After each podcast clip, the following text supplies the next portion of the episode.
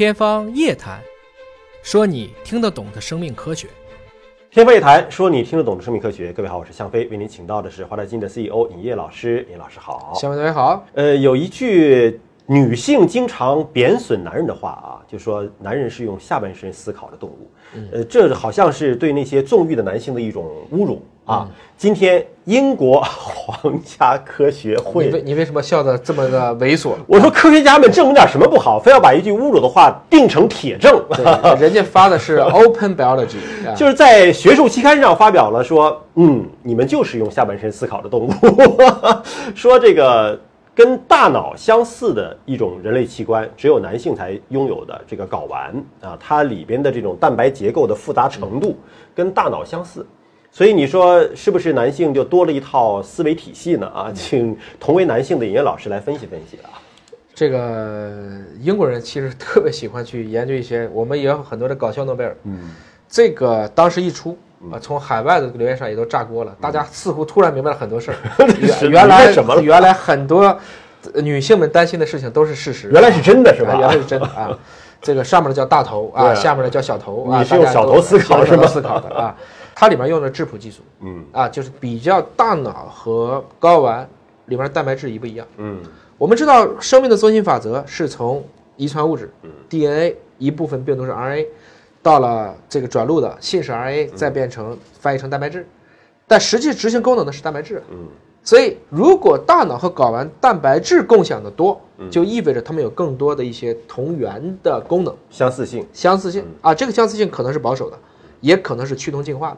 所以从这个角度来讲，他们看了各个器官呢，最后得出了一个很有意思的大脑和睾丸的相似之处。嗯。啊，你脑子里不要想，他们都很软。它最重要，我没有这么想。科学证据证明，他们共享超过了一万多种蛋白质。蛋白质，蛋白质。呃，构成大脑的蛋白质有一万四千三百一十五种，而构成睾丸的蛋白质有一万五千六百八十七个，可以说比大脑的这个蛋白质的种类还多。当然，这个也受我们今天质谱的一个相关影响啊。我们还有它这个技术的局限性，有局限性。但是现在的高分辨质谱还是比以前，比至少比七八年前要强太多了啊。嗯，而且说到这睾丸当中超过百。百分之八十五的蛋白质跟大脑是相同的，对，就这么一万多种蛋白质当中，百分之八十五是相同。睾丸有超过百分之八十五的蛋白质和大脑相同，嗯，而两者之间共有的蛋白质超过了百分之九十二，百分之九十二是共有，共有。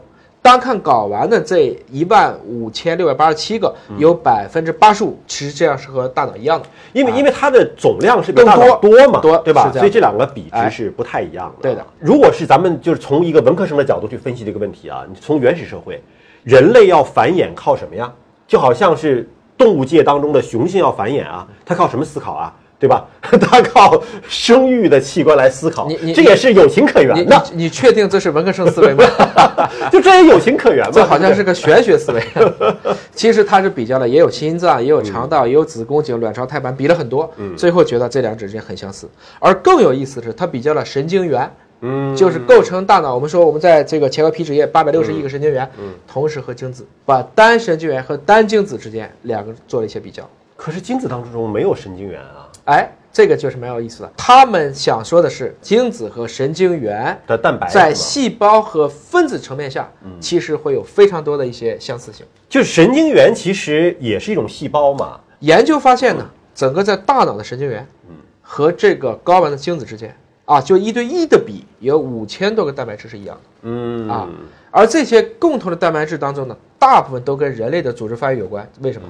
生殖细胞嘛。对嘛。对嘛？就证明这两种器官，一个是要传宗接代的，一个是要让你当万物灵长的核心的中枢神经系统，他们都必须来实现你强我的强，而不能是此消彼长，更不能是这个损彼利己，这个没有意义啊。因为细胞呢往下分解，它是由蛋白质构成的，对吧？就它其实已经是分析到比细胞更小的一个层面的，就是来。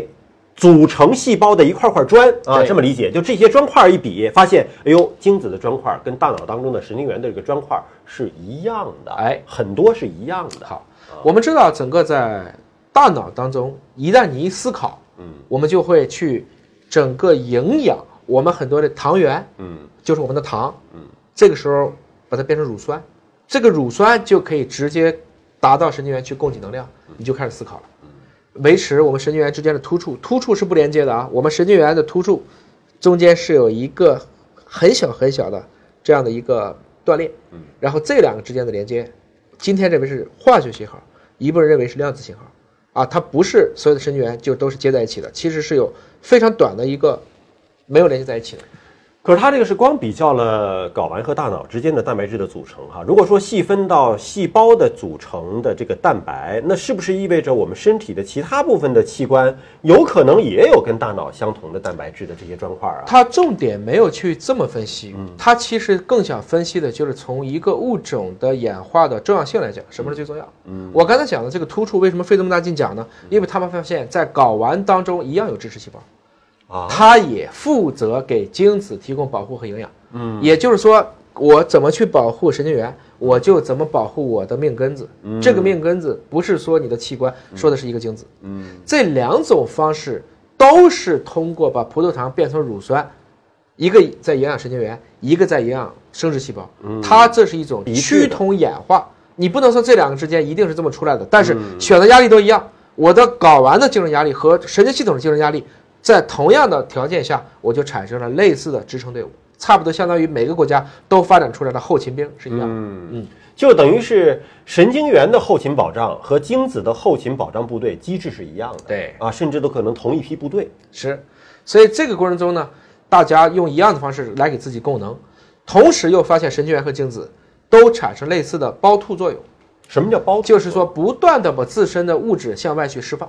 啊，神经元去释放胞突物质呢，实际上是要去让神经元能够生长，神经递质嘛。啊，对，包括这个啊，让它生长。而精子呢，要释放水解酶，嗯，还有其他的受精因子，它干嘛呢？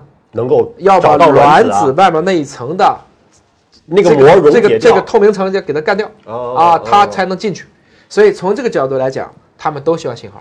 就它都不是独立的一个细胞，它还要往外释放物质和释放信号。它要去影响其他细胞，因为它们都是需要跟其他细胞一起协同工作。嗯，我们以前说过，肝细胞都一样。对，我多一个少一个差不多。大的神经元不行啊，神经元是通过拓扑结构的，才会产生意识啊、认知啊。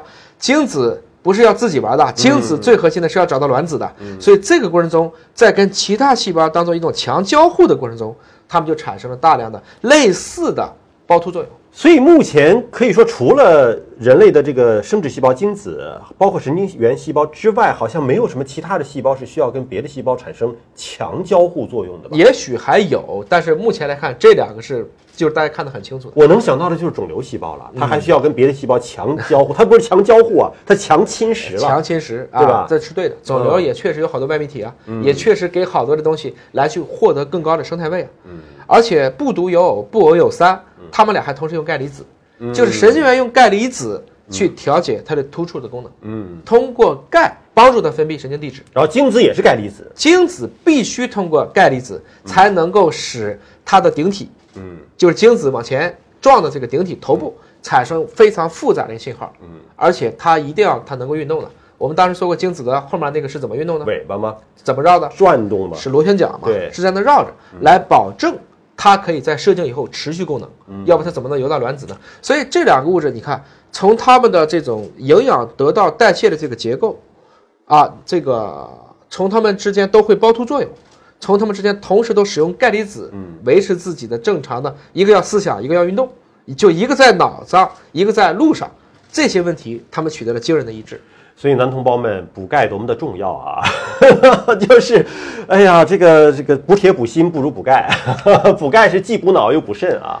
最后一点，这两种细胞，嗯，在人体内都拿到了一张全国所有省份免隔离的通行证。这是什么？免疫系统不检查。哦，就是不会被自身的免疫系统所封杀。所有的淋巴细胞查体的过程中，神经元、精子免查，嗯，不查，为什么？因为他们要太突出出去，要传递信息，太重要了。一个要传宗接代，嗯，相当于你要负责给我保证国民的生育率；一个要保证思想传递信号。所以在这个过程中，即使人体的国家机器也就赦免了，你们就可以免检啊。所以，如果是通过生殖细胞和通过神经细胞传导的病毒，是不是就特别不容易被人体免疫系统发现？是这样子啊。我们狂犬不就这样子吗？走了神经以后几乎没有办法做嘛。嗯啊，它这个血液当中它起核心作用，所以也就是说，免疫系统尽管能识别非常多的东西，但是像面对神经元、面对精子这种对氧化高度敏感的，我两害相衡取其轻，或者两利相衡取其重，最后我就不要见你了。